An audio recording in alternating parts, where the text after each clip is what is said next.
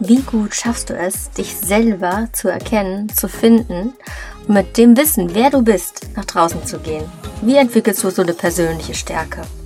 Ich glaube, das sind Fragen, mit denen beschäftigen wir uns alle im Leben und gerade in der Schulzeit besonders. Das ist Move and Grow, der Podcast mit bewegenden Fragen wie diesen hier und Antworten, die du von Experten bekommst, die dich weiterbringen. Ein Podcast für alle die, die ein Stück weit über den Tellerrand in der Schule hinausblicken wollen und ich freue mich sehr, dass du da bist. Heute geht es um das Thema, was ich gerade schon angesprochen habe und wahre Größe kommt von innen, hört man ja immer, aber trotzdem gibt es auch einige Menschen, die das noch nicht so wirklich verinnerlichen. Und ich kann das aus Erfahrung sagen, dass man selber auch irgendwie seine eigene innere Größe manchmal in Frage stellt und sich fragt, ja, wie komme ich denn bei anderen an und warum sollte ich mich eigentlich überhaupt zeigen? Und manche Menschen machen sich ja wirklich auch bewusst innerlich klein und man sieht nach außen, wenn jemand nicht wirklich Lust hat, dass andere was von einem mitbekommen. Obwohl du, ja, du, der gerade und die gerade zuhört, wirklich sehr viel zu geben hast. Das ist sicher, weil wir alle sind mit einem bestimmten Grund hier auf diese Welt gekommen. Ich bin Ulla Riemer, ich bin Lehrerin und überzeugt davon und bin sehr froh, dass ich heute eine ganz besondere Person zu Gast habe, die ich vor ein paar Wochen kennengelernt habe und ich habe ihre Geschichte gehört, wie es ihr damals in der Schule ging und was sie jetzt macht. Und genau das ist wieder so eine Bilderbuchstory von, was wir schon kennen aus dem Podcast, in der Schulzeit eher zurückhalten und dann gecheckt, boah, eigentlich bin ich fast sogar ein bisschen eine Rampensau, kann man schon so sagen. Eigentlich, ich habe sie auch gefragt, Rampensau trifft das schon ein Stück weit. Und sie redet, wie ihr der Schnabel gewachsen ist, was ich super erfrischend finde. Und mittlerweile liebt sie es wirklich sehr, auf ihrer eigenen Bühne zu stehen, die eine besondere ist. Und die vor allem auch großes Interesse daran hat, Jugendliche zu empowern, in ihre persönliche Stärke zu bringen. Und deswegen freue ich mich sehr, dass sie hier ist. Herzlich willkommen, Kirsten Wiemer. Ach, herzlichen Dank für deine Einladung, für diese tollen einleitenden Worte. Ja, Junge Menschen liegen mir sehr am Herzen, weil da sehr viel Scheiße gemacht wird. Oder darf ich das jetzt hier sagen? Oder ähm, darf ich ja. einfach so sprechen, wie mir der Mund gewachsen ist? So habe ich dich kennengelernt und das ist auch ein Grund, warum ich dich eingeladen habe, weil ich das sehr erfrischend und schön finde. Ja. Und du machst mhm. es auch immer auf eine respektvolle Art und Weise, weil du es immer in einen Kontext bettest, dass man weiß, was du meinst. Und du bist mhm. nicht respektlos gegenüber Menschen, sondern immer sehr wertschätzend und schärfst so ein bisschen das Bild dafür, was in Menschen steckt.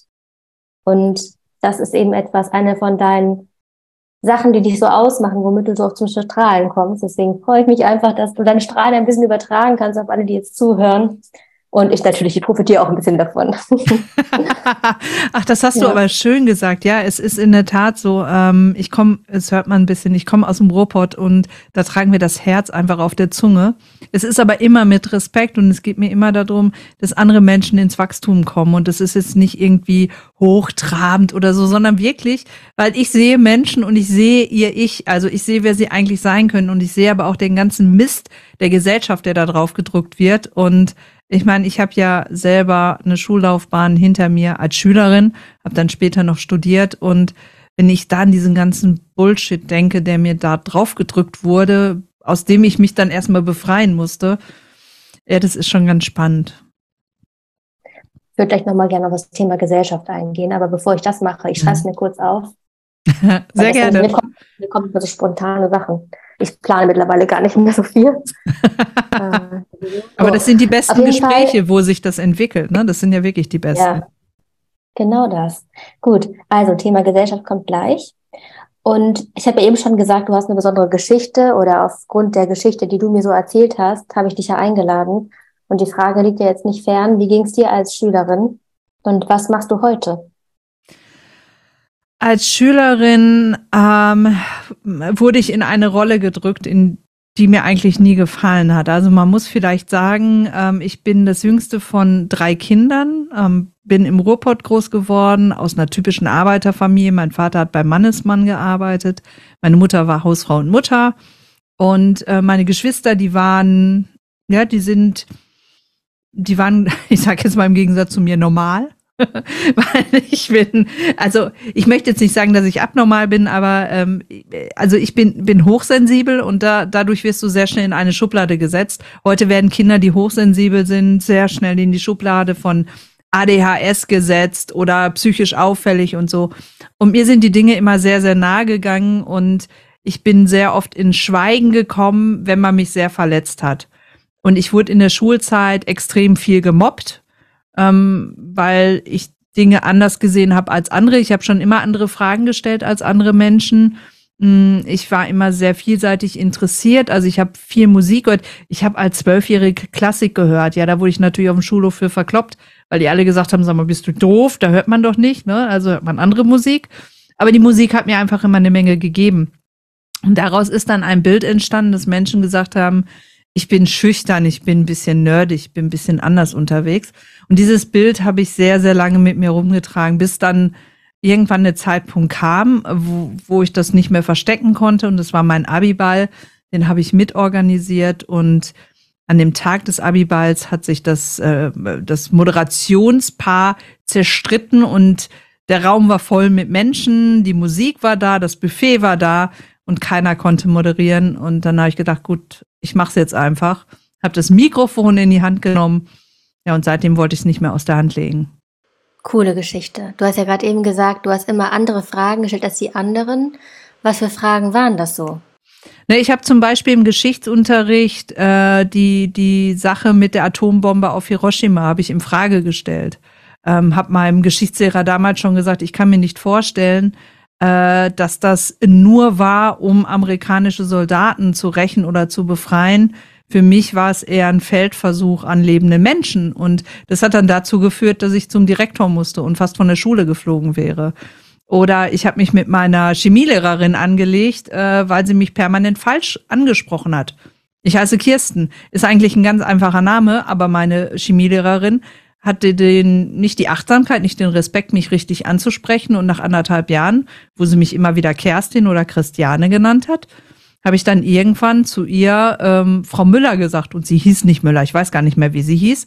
Und da ist sie sehr böse geworden. Es wäre respektlos. Und äh, da bin ich dann für meine eigenen Rechte eingestanden. Auch da war ich wieder beim Direktor, und der musste dann deeskalieren. Also ich war insofern vielleicht ein bisschen unbequem, aber einfach, weil ich äh, ja schon für meine eigenen Werte gestanden habe und ähm, ich habe nie Dinge gemacht, die richtig waren, nur weil alle anderen sie machen, sondern ich habe sie gemacht, wenn sie für mich richtig waren und wenn sich das gut angefühlt hat. Und das hat dann natürlich in der Schule ja schon für so eine kleine Außenseiterrolle gesorgt. Das war einfach das, so, ja. ja. Was spannend ist, weil ich auch mir vorstellen hätte können, dass gerade wenn man auch so ein bisschen Parodie bietet, dass man dadurch Anerkennung bekommt. Denn das ist ja auch möglich. Aber du hast gesagt, du wurdest auch ein Stück weit gemobbt und wurdest eher so ein bisschen als Nerd in die Ecke gestellt. Mhm. Inwiefern hat dich das denn auch verletzt und wie hast du es geschafft? Weil ich denke, was ist ja ein Stück weit auch, dass man das einen schon anfasst mm, oder oh nicht. Ja. Also, ne? Und wenn es dich anfasst, wie hast du es denn geschafft, trotzdem so ein Ding zu machen? Wie hast du denn innerlich weiterhin deine Größe aufrechterhalten? Oder würdest du sagen, die Größe war ein Stück weit verloren gegangen auch? Also zu dem Zeitpunkt war die Größe total verloren. Ich habe das Ganze versucht, ähm, anders auszuleben. Ich habe extrem viel Sport gemacht. Also ich habe äh, Basketball gespielt, ich habe Tennis gespielt, ich war schwimmen. Ich war also jeden Tag in der Sporthalle. Ich habe extrem viel Sport gemacht und habe versucht, da meine Position zu behaupten. Aber ich als Kirsten, ich als Mensch wurde eigentlich gar nicht so gesehen, wie ich war. Ähm, weil damals war es einfach so, ja, ich war halt mit Kindern in der Schule, die auch aus Arbeiterfamilien kamen. Und äh, das war halt 80er, 90er Jahre, da hat man kein Paroli geboten. Äh, da, da hatte man den Kopf einzuziehen, wenn der Lehrer was gesagt hat. Und man musste Ja und Arm sagen. Und äh, ich hatte noch einen Lateinlehrer, der mit dem Schlüsselbund nach mir geworfen hat äh, nur weil ich die Vokabel nicht hundertprozentig konnte. Also das waren auch noch Zeiten. Ähm, das ist, glaube ich, heute nicht mehr denkbar und auch zum Glück nicht mehr denkbar. Mm, und es hat dann auch immer wieder zu Konflikten geführt. Im Nachgang haben mir dann einige meiner Schulkolleginnen und Kollegen gesagt, ey, das war schon cool, was du da gemacht hast. Ich hätte mich das nicht getraut. Aber darüber habe ich gar nicht nachgedacht damals. Also ich habe ähm, einfach Dinge gemacht, die sich für mich richtig angefühlt haben. Ich wollte auch gerade sagen, das ist eine sehr mutige Sache, was du da gemacht hast, gerade auch in dem Kontext, den du gerade beschrieben hast. Mhm. Gut, und das war jetzt so dein, so ein kleiner Umriss von dem, was du in der Schule erlebt hast. Und wie bist du jetzt zu der Person geworden, die du jetzt gerade bist? Wer ist eigentlich Kirsten heute? Kirsten heute ist ein Nerd. Also heute zelebriere ich das. Also ich bin ähm, 50 Jahre jung, zumindest zu dem Zeitpunkt, wo wir das Interview hier aufzeichnen. In meinem tiefsten Innern bin ich aber, glaube ich, immer noch Anfang 20. Jetzt nicht, weil ich so einen Jugendwahn habe, ganz im Gegenteil. Aber ich habe im Laufe der Jahre äh, mich mit meinem inneren Kind, das hört sich jetzt komisch an, ne? Also mit mir selber ausgesöhnt und ich zelebriere es heute. Ich liebe es, in Freizeitparks zu gehen. Ich habe für Warner Brothers und Disney, also Walt Disney, gearbeitet in beiden Freizeitparks ähm, und ich habe also in den USA gelebt, habe dort gearbeitet. Äh, ich äh, mache heute die Dinge, die mir einfach Spaß machen weil ich einfach denke, nee, ich muss die anderen nicht kopieren, ich bin lieber ich selber und habe einfach Spaß dabei, weil mein Leben ist mir einfach viel zu kostbar und ich möchte jeden Abend ins Bett gehen mit dem Gefühl, geil, das hat heute richtig, richtig viel Spaß gemacht. Und das ist so ein Stück weit auch immer wieder sich mit sich selber auseinanderzusetzen. Und ganz ehrlich, ich greife auch sehr, sehr oft ins Klo, dass ich Dinge mache, wo ich hinterher denke, oh Mann, bist du doof, dass du das gemacht hast. Aber ich kann zumindest sagen, ich habe immer Spaß dabei. Ich würde auch gerade sagen, also das hätte ich jetzt als nächstes gesagt, du nimmst es mit so viel Humor, dass das eine Leichtigkeit bekommt. Ja. Das, was du jetzt machst und wie du auch jetzt auftrittst und wie du bist, würde ich mir wünschen, dass das auch in der Schule unterstützt würde, dass jeder mhm. in sich selber so dieses Juwel findet. Mhm. Und ob das laut oder leise ist oder egal welche Hobbys, Interessen, ob man Klassik hört oder nicht, dass das Juwel so sein darf, wie es ist und dass nicht darauf rumgehackt wird oder es zerschlagen wird oder sonst was. Was schwer ist. Einmal, weil wir mit anderen Menschen zusammen sind, die auch jeweils ihre Juwelen sind, jeder mhm. für sich. Weil es zum Teil eben auch hier sehr junge Menschen sind, die noch unter sämtlichen Einflüssen stehen, wo sie manchmal auch gar nicht wissen, was soll das hier alles. Und, was du auch eben angesprochen hast, diese Gesellschaft. Mhm. Und ich frage mich so oft, sowohl Gesellschaft als auch Schulsystem, das sind immer so Begriffe, die sagen, mhm. die Gesellschaft macht das und das, das Schulsystem macht das und das. Wer ist das denn eigentlich? So, denn als ich das früher, also als ich so manche Podcasts gehört habe, wo man dann gehört hat, das lernt man ja nicht in der Schule, habe ich es mal persönlich genommen und dachte, boah, verdammt, ne, das ist meine Schuld und ich bin hier eigentlich an der Quelle und sollte es eigentlich so und so anders machen und besser wissen. Aber ich habe lange gebraucht, um wirklich auch das zu entpersonalisieren und zu sagen, das ist das Schulsystem. Und trotzdem ist es wieder so ein Konstrukt. Was würdest du sagen? Wie kann man das so klar festmachen? Was bedeutet es überhaupt, die Gesellschaft oder das mhm. System oder irgendwelche Sachen? Also wie kann man sich davon lösen? Weil das brauchen wir ja, um dieses mhm. Empowerment in die Schule zu bringen und zu jeder Person. Ne? Absolut. Ähm ich, ich möchte aber vorwegschieben, das ist meine persönliche Meinung. Also jeder, der jetzt hier zuhört, kann sagen, totaler Quatsch, sehe ich anders. Ist alles absolut legitim, weil das ist mein persönliches Weltbild. Ähm, wir, wir, wir alle leben in unserem ganz individuellen Universum. Und jeder andere Mensch, der uns begegnet, lebt in seinem Universum, mit seiner Wahrheit, mit ihrer Wahrheit. Und manchmal haben wir das große Glück, dass es einfach Schnittmengen gibt dazwischen, also dass sich zwei Menschen treffen und vorstellen, in dem Punkt haben wir gleiche Anschauungen, dann kann man sich miteinander unterhalten. Aber erstmal schaffe ich mein eigenes Universum. Und als ich mich dem Thema, und ich weiß genau, was du meinst, diese Begriffe Gesellschaft und Schule, die haben so eine riesen Reichweite. Aber was ist das? Also für mich ist Gesellschaft die Summe aller Menschen und die Summe der Geschichte, die sie dazu gemacht hat. Also unsere, unsere Ahnen, unsere Vorfahren. Die deutsche Geschichte ist eine andere als die italienische Geschichte, als die türkische Geschichte, als die amerikanische Geschichte. Und das, was in dem jeweiligen Land mit den Menschen, die dort leben und gelebt haben, passiert ist, das führt dazu, dass wir eine bestimmte Gesellschaftsform daraus entwickeln. Und das, was wir heute erleben, ist das Ergebnis unserer Eltern, unserer Großeltern. Aber auch wir tragen heute dazu bei, dass ein bestimmtes Gesellschaftsbild geformt wird. Jeder Einzelne, egal in welchem Alter. Ob das jetzt auf dem Schulhof ist, wie Schüler miteinander umgehen, ob das im Kindergarten ist, ob das im Supermarkt ist, ob das an der Bushaltestelle ist. Wir alle sind Teil dieser Gesellschaft und jeder von uns kann durch seinen, seinen Ausdruck in seinem eigenen Universum dafür sorgen, dass man eine Kettenreaktion auslöst. Das ist meine persönliche Überzeugung. Und ähm, ich mache auch keinen Vorwurf darüber oder dazu, wie unsere Gesellschaft heute tickt. Aber Ich meine, ich bin, bin in den 80er, 90er Jahren zur Schule gegangen und da wurde bei uns im Geschichtsunterricht, im Politikunterricht, im Sovi-Unterricht und ich glaube sogar in Erdkunde immer wieder über den Zweiten Weltkrieg gesprochen. Immer wieder. Was dazu geführt hat, dass meine Generation ein Riesenschuldkomplex hat.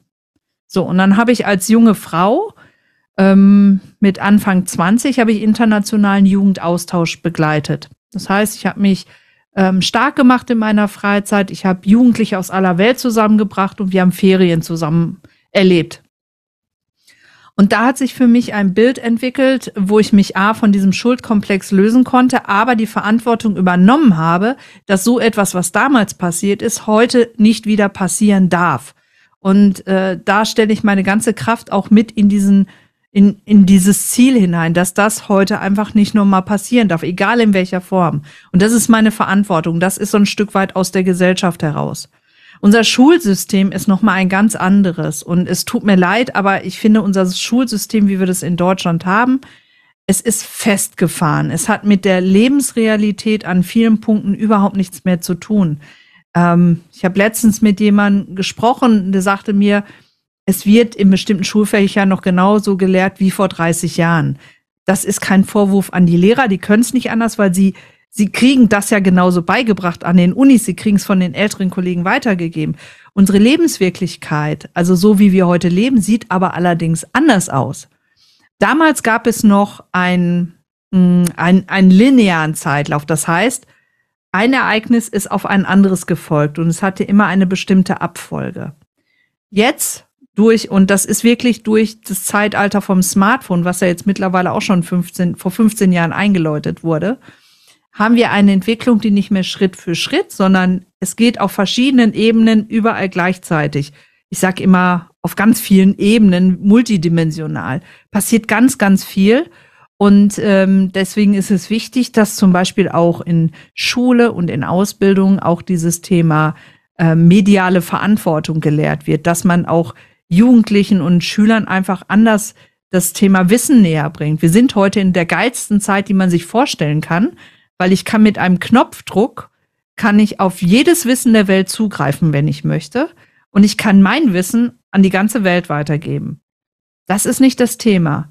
Aber das Thema ist, damit verantwortungsvoll umzugehen, damit ähm, an, zu begreifen, dass ich mit dem, was ich mache, immer einen Impact habe, also eine Auswirkung auf andere Menschen, auf andere Jugendliche, auf andere Kinder und dass ich da eine Verantwortung übernehme. Und das sollte eigentlich das, ähm, die heutige Verantwortung in der Schule sein, Kindern und Jugendlichen genau dieses Verantwortungsgefühl beizubringen und nicht zu sagen, du darfst dein Handy nicht verwenden, sondern eher zu erklären, warum ist es denn vielleicht mal gut, das Handy zur Seite zu legen oder an welcher Stelle ist es gut, über den Computer sich eine Information zu holen? Also diese Verantwortung, dieses Verantwortungsbewusstsein.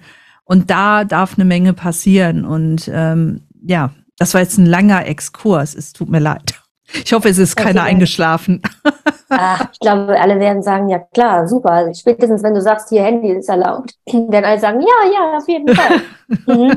Und darum geht's auch. Ne? Also dass die Smartphones bei den Schülern angekommen sind, ist logisch. Und dieses verantwortungsvolle, bewusste Umgehen damit, das ist auf jeden Fall eine Sache, die unfassbar wichtig ist. Und ich glaube, das merken auch viele Jugendliche, dass es, wenn man in dem richtigen Sog drin ist, sehr unangenehm werden kann oder mhm. sehr einsam. Mhm. Also das, denke ich, ist klar und bewusst. Und da haben auch Eltern noch natürlich eine große Funktion auch.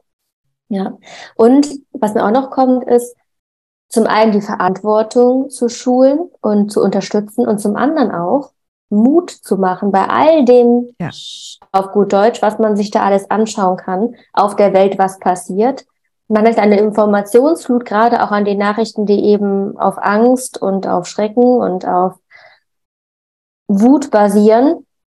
Mm, und ich habe eine besondere Hörerin, die begrüße an der Stelle, die sehr treue Hörerin ist. Und von ihr weiß ich zum Beispiel auch, dass sie manchmal bei diesem ganzen blöden Nachrichten manchmal auch denkt, so, was soll das eigentlich? Woher kann man da noch Mut nehmen, überhaupt mhm. irgendwie noch was in diese Welt zu investieren? So, was würdest du der Person sagen, die da so ein bisschen auch sagt, boah, manchmal weiß ich echt nicht, wie ich mich innerlich aufrichten kann. So. Mhm. Was würdest du der Person sagen? Ich glaube, das kann stellvertretend für alle stehen. Ich glaube, es gibt viele, wo das immer wieder so ist. Denn wir brauchen das ja, ne, um dann seine Power auszupacken, weil am Anfang steht natürlich das Vertrauen in die Welt. Ja, ja also ich glaube, diese Frage, die beschäftigt Menschen in jedem Alter. Ähm, jetzt gerade die letzten Jahre waren ja für alle anstrengend, für jede Generation, egal wie alt du bist, ob das Schüler sind, ob das äh, junge Erwachsene sind, ob das Auszubildende sind, ob das die Senioren sind, wer auch immer. Und ähm, ich kann da nur raten, deine, dein, dein inneres Bewusstsein, deine innere Stimme sagt dir, an welcher Stelle du einfach mal abschalten solltest. Also ich habe zum Beispiel aufgehört, in der Corona-Zeit Nachrichten zu schauen, weil mich hat das fertig gemacht. Ich habe gedacht, ich kann mir auch gleich die Kugel geben, wenn ich mir diese ganzen Zahlen anschaue. Ähm, und ich habe mich total distanziert davon, regelmäßig Nachrichten zu schauen. Ich ka schaue kaum noch normales Fernsehen, weil mich das ähm, auch heute noch sehr, sehr anfasst. Und auf der einen Seite will man informiert sein und auf der anderen Seite werden aber gerade diese Horrormeldungen so laut geschrien und es gibt ja auch äh, genügend Studien darüber, die sagen, dass sich schlechte Nachrichten viel besser verkaufen, medial, als gute Nachrichten. Aber mir ist es einfach, das Gleichgewicht ist nicht mehr da. Also es ist einfach nur noch schlecht. Und deswegen habe ich mich entschieden, da einfach auch nicht mehr hinzuschauen. Und das ist genauso, kann ich euch nur allen den Tipp geben. Wenn ihr etwas seht und es macht kein gutes Gefühl in euch, dann versucht nicht cool zu sein und es trotzdem weiter zu gucken, sondern sagt dann, nee, ich muss das nicht gucken. Dann setzt euch lieber hin und hört Musik oder macht Musik. Es gibt heute so coole Apps, auch auf dem Handy, auf dem Tablet, wo ich selber Musik machen kann. Ich muss nicht singen können, aber ich kann Musik machen. Also das kann zum Beispiel auch sowas sein. Also hört da mehr auf euer Bauchgefühl und versucht euch so ein bisschen auch vielleicht von dem Gruppendruck zu lösen. Nach dem Motto, oh, das musst du jetzt hier alle gucken. Ähm, das ist echt gefährlich und das macht wirklich auch irgendwann einsam. Und für die älteren Zuhörer, also weiß ich nicht, in welcher, ob, ob, ähm, ob 16, 17, 18-Jährige hören wahrscheinlich auch. Guckt euch bitte die Dokumentation The Social Dilemma an. Gibt es auf Netflix, kann ich nur jedem empfehlen. Und dann versteht ihr auch, warum so viele negative oder schlechte Nachrichten propagiert werden und was man dann selber in eine Echokammer reinkommt. Das kennt ihr vielleicht auch aus der Klasse der erste sagt, oh, ich finde den einen aber doof. Und dann sagen erst noch alle, nee, nee, der ist aber ganz nett. Und dann steckt der eine den anderen an und den dritten und den vierten und den fünften. Und plötzlich ist die ganze Klasse gegen den einen. Und keiner weiß mehr, worum es ist. Das ist diese Gruppendynamik, die da passiert. Und das passiert im Internet natürlich auch, nur dass wir natürlich gerade durch die Meldungen in Social Media sehr stark auch in bestimmte Richtungen manipuliert werden. Und da muss man aufpassen. Und da kann ich nur sagen, jedem und jeder hat dieses Bauchgefühl. Fühlt sich das für mich noch gut an oder fühlt sich das nicht gut an? Und alles, was sich nicht gut anfühlt, macht es bitte nicht. Das ist nicht nur mit Konsumieren von Nachrichten, auch ähm, ich habe zum Beispiel nie angefangen mit dem Rauchen, weil sich das für mich nicht gut angefühlt hat. Ich habe äh, relativ spät das erste Mal Alkohol getrunken. Klar, in meiner Klasse haben sie alle Alkohol getrunken und ich habe gesagt, nee, fühlt sich für mich nicht gut an. Das ist okay. Also auch wenn das einer früher mal ausprobiert, aber hört mehr auf euer Bauchgefühl und traut euch da selber. Und macht es nicht nur, weil ihr dazugehören wollt. Du hast ja auch eben gesagt, dass du hochsensibel bist. Mhm. Was kann man sich darunter vorstellen? Ich hatte schon mal eine Podcast-Folge, die verlinke ich gerne auch nochmal. Genauso wie den Film The Social Dilemma, der immer wieder Einzug in diesen Podcast findet. Das haben schon mehrere hier äh, geteilt. Hochsensibilität verlinke ich auch. Wie hast du gemerkt, dass du es bist? Und was genau bedeutet das? Au. Also das Thema Hochsensibilität hat ganz, ganz viele Facetten. Das kann ganz, ganz unterschiedliche Dinge bedeuten. Für mich, ähm, ja, ich habe gemerkt, dass ich es bin, weil ich Dinge intensiver empfinde als andere Menschen. Das heißt, ich komme in einen Raum herein, da sitzen ein paar Leute und ich kann, ich spüre sofort, wie die Stimmung ist in dem Raum und ich muss nicht in die Gesichter gucken. Ähm, oder ähm, ich, ich äh, empfinde bestimmte Situationen extremer als andere. Ich kann zum Beispiel nicht auf Konzerte gehen, weil die Energie und die Lautstärke dieser ganzen Menschen für mich zu anstrengend ist. Das ist so, wie man sich das vorstellt. Du würdest dich neben eine Musikbox stellen, also einen Lautsprecher, und da wird von morgens bis abends über eine ganze Woche lang, jetzt sagen wir mal, Heavy Metal gespielt oder Techno oder was auch immer. Irgendeine laute Musik, die einen sehr starken Rhythmus hat. Und so fühlt sich mein Leben manchmal für mich an. Also es ist alles viel, viel intensiver oder ich kann zum Beispiel bestimmte Kleidungsstücke nicht tragen, weil es unangenehm ist auf der Haut. Oder Gerüche empfinde ich wesentlich unangenehmer als andere Menschen. Also ähm, wenn zum Beispiel jemand neben mir Trüffel isst, da wird mir regelmäßig schlecht, weil ich äh, den Geruch von einer Verwesung in der Nase habe und ich kann das dann auch nicht ablegen und das legt sich dann auf mein gesamtes Geschmackssystem und ich schmecke dann auch überall diese Verwesung. Also es ist wirklich sehr unangenehm. Und was machst du dann generell? Also was für Techniken hast du, um es erträglich zu machen? Ich denke, es hat was Positives, weil du eben sehr offen bist und mhm. viel wahrnimmst und dadurch auch ja. sehr empathisch sein kannst wahrscheinlich, ne? Äh, und aber natürlich ist es auch super anstrengend. Was machst du dann? Viel Rückzug ist, oder? Äh, ja, äh, ich gehe viel in den Rückzug. Also das merke ich einfach nach Sachen, ähm, ich muss ja berufstechnisch oftmals mit vielen Menschen zu tun haben. Danach bin ich dann wirklich, dass ich zwei, drei Tage gar keinen Menschen um mich herum haben kann. Ich höre, du hörst schon, Musik ist bei mir ein großes Thema. Ich habe immer Musik dabei, ich habe immer Kopfhörer dabei. Wenn es mir zu anstrengend wird, setze ich mir Kopfhörer auf und fahre dann wieder runter. Ähm, und ich verbringe und zelebriere auch wirklich Zeit mit mir alleine. Also das ist äh, wirklich dann in einem Raum alleine sein, der reizarm ist. Ist jetzt anders als mein Studio hier, das ist nicht gerade reizarm, aber wo ich dann wirklich mich zurücknehmen kann. Ähm, aber ja, ich liebe es auch mit Menschen zusammen zu sein und ich kriege viel schneller Impulse mit, ich kriege viel schneller mit und deswegen sage ich ja auch heute, ich sehe dein Ich. Also mir erzählt jemand seine Geschichte und ich sehe das Potenzial in den Menschen, weil ich einfach auch das unter der Kruste erkennen kann. Und ich behaupte heute einfach mal, das können wir alle. Und dieses Thema hochsensibel ist eigentlich eine Fähigkeit, die wir alle haben. Nur sie wurde uns abtrainiert im Laufe der Jahrhunderte. Wir sind mitten im Thema jetzt. Dein, also dein Schulfach würde ja so ein Stück weit so heißen. Ich sehe dein Ich und wir machen es groß. Mhm. Empowerment. Was würdest du unterrichten, ganz praktisch? Was würdest du vielleicht in der Theorie erklären und was würdest du an praktischen Übungen machen? Ich würde wahrscheinlich so gut wie gar keine Theorie machen, weil Theorie ist kopflastig. Also mit mhm. mir wird's rausgehen. Mit mir wird's rausgehen in den Hochseilgarten. Mit mir wird's rausgehen in den Ozean, wo man Apnoe-Tauchen macht. Also das heißt, ohne Sauerstoffflasche lernt, unter Wasser zu sein. Wir würden mit Haien tauchen gehen wir würden mit Schildkröten tauchen gehen, wir würden unsere eigenen Grenzen spüren, wir würden die Dinge erleben, die uns wirklich Spaß machen. Mit mir würdet ihr Lego spielen, ihr würdet kreativ sein, ähm, also all das, was wir eigentlich alle möchten, was wir uns aber nicht trauen. Und durch dieses sich selber wieder entdecken, woran ich Spaß habe, entdecke ich auch, wo mein eigentlicher Kern ist weil das ist wirklich faszinierend. Ähm, als Kind, als kleines Kind weiß man sehr wohl, was man möchte. Und äh, nach unserem Treffen habe ich noch mal drüber nachgedacht. Ja, ich war als Teenager schüchtern. Als fünf, sechs, sieben, achtjährige wusste ich eigentlich genau, was ich machen will. Mir sind nämlich wieder die Bilder in den Kopf gekommen. Da habe ich nämlich in meinem Kinderzimmer gespielt, dass ich vor vielen Menschen rede. Und die Menschen waren Teddybären. Also damals hat man noch mit Teddys gespielt. Heute macht man das, glaube ich, nicht mehr. ähm, aber ich habe mir das, genau, heute sind andere Tiere. Also damals habe ich mir das einfach so vorgestellt.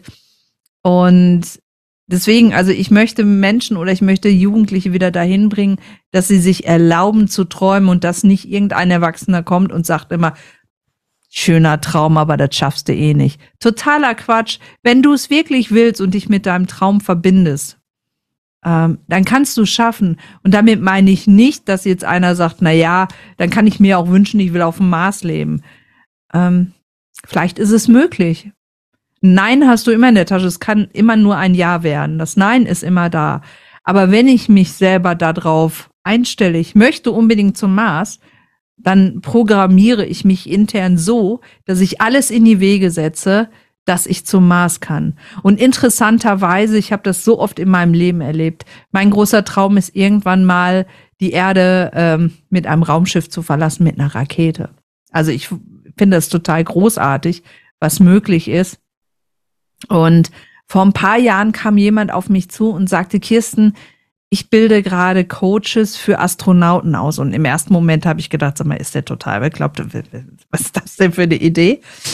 Ja, der ist engagiert von Starlink beziehungsweise von Elon Musk und seinem Team und er bereitet ähm, Coaches zum Mentalcoach vor oder bildet sie aus, damit die zukünftige Weltraumtouristen begleiten können mental. Äh, und mit dem bin ich halt im Gespräch und er fragt immer mal wieder, ob ich nicht doch Lust habe. Und dann denke ich so, guck mal hier, das Universum hat reagiert. Ich wollte unbedingt nach da oben und das ist eine Möglichkeit. Und das meine ich damit. Ähm, in der Schulzeit hat keiner an mich geglaubt. Da haben die alle gesagt, das geht nicht, ja, das äh, schaffst du nicht. Ich kenne auch die Sprüche von meinen Lehrern, ach, du bist eh untalentiert, du kannst das nicht. Mein Englischlehrer, der hat immer gesagt, ich bin eine Schande für die Englischklasse. Ich bin direkt nach dem Abitur ins Ausland gegangen, habe für Walt Disney gearbeitet. Ich habe ein Jahr in den USA gelebt. Seitdem ich dann zurückgekommen bin, habe ich erstmal nur die ersten zehn Jahre nur für amerikanische Unternehmen gearbeitet. Mein Mathelehrer hat gesagt, ich kann kein Mathe. Und dann habe ich irgendwann Raumschiff Enterprise geguckt und habe in einer Folge verstanden, wofür ich Vektorenrechnung brauche.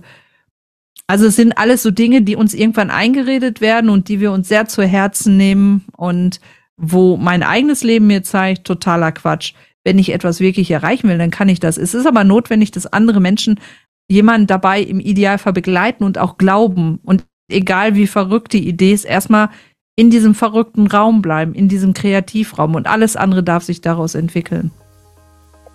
Hast du einen Tipp für Jugendliche, wo sie solche Menschen finden, die sie darin supporten? Ich hoffe, du konntest viel für dich mitnehmen. Das hier wird nur der Anfang. Es gibt noch einen zweiten Teil, der kommt nächste Woche raus. Natürlich freuen wir uns sehr, wenn du neugierig geworden bist, ein bisschen was über Kirsten herauszufinden. Dann findest du ihre Kontaktdaten in den Show Notes auch für LehrerInnen vielleicht interessant. Und der Grund, warum ich gerade hier in meiner Abstellkammer stehe, damit die Akustik besser ist, unter anderem bin ich da auch ein bisschen von ihr unterstützt worden, äh, darüber nachzudenken, denn sie ist auch jemand, der eben, wie gesagt, auch darüber unterstützt, wie man gute Video- und Audioaufnahmen macht. Und das macht sie sehr, sehr gut. Also an alle, die professioneller da unterwegs sein wollen, in Zukunft, auch jetzt schon, Kirsten ist eure Lady dafür. Und ich freue mich sehr, wenn du nächste Woche wieder reinhörst. Solange recherchiere gerne ihre Person und bei Fragen, Feedback immer gerne an oder unterstütze immer über Instagram oder an moveandgrowpodcast.googlemail.com und natürlich auch gerne Themenwünsche schicken. Das freut mich sehr. Ich freue mich, wenn du nächste Woche wieder reinhörst, wenn du was mitnehmen konntest hier und ich freue mich, wenn es dir was bringt, dieser Podcast, wenn du ihn teilst, gerade diese Folge, wenn du meinst, boah, diese Folge sollte mal jemand hören, der genau das betrifft, den genau das betrifft, was wir gerade hier besprochen haben.